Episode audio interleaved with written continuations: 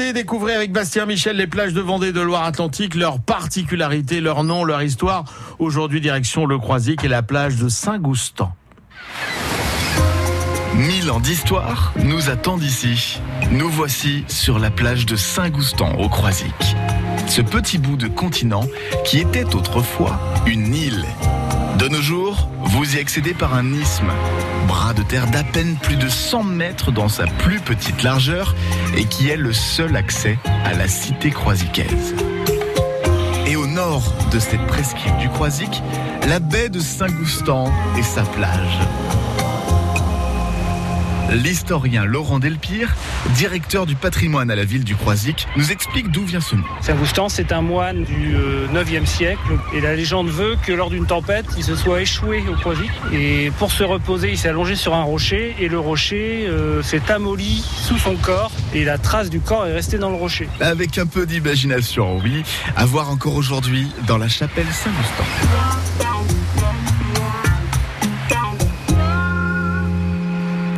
Sur la baie de Saint-Goustan se trouve l'une des plus grandes jetées de la région, celle du Tréic.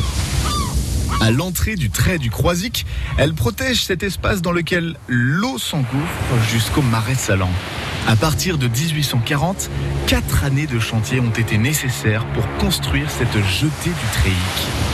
Tout en granit, il vous faudra plus de 10 minutes de marche pour en atteindre le bout. Et ça a donné des idées à l'entrepreneur qui s'est ensuite lancé dans l'installation du tout premier rétablissement de bains de Loire-Atlantique. Il a tout de suite compris que le site avait un potentiel.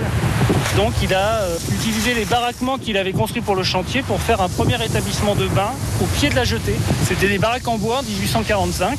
Et en 1855, dix ans plus tard, il a construit un bâtiment en dur qui est devenu le grand hôtel des bains du Croisic avec casino euh, et où on a des célébrités comme Alfred de Musset, comme Ingres et d'autres qui sont venus prendre des bains de mer. Ce sera ensuite, pendant un siècle, un sanatorium avant d'être désormais une résidence de vacances.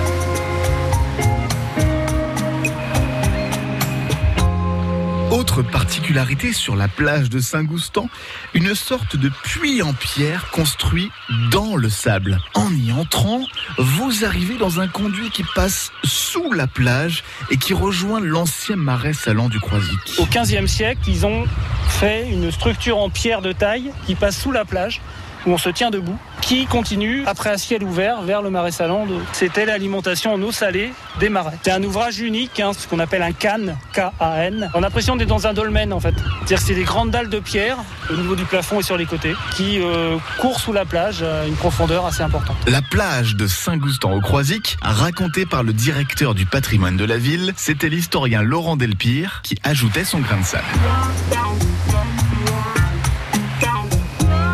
La visite, Bastien Michel, pour écouter cette chronique, euh, cette plage euh, de Saint-Goustan près du Croisic. Eh bien, découvrez, découvrir également les, les conseils pour cet été et plus d'informations euh, sur ces plages, cette plage et les plages de notre région. Rendez-vous sur le dossier. Ça s'appelle Un jour une plage et c'est sur le site francebleu.fr.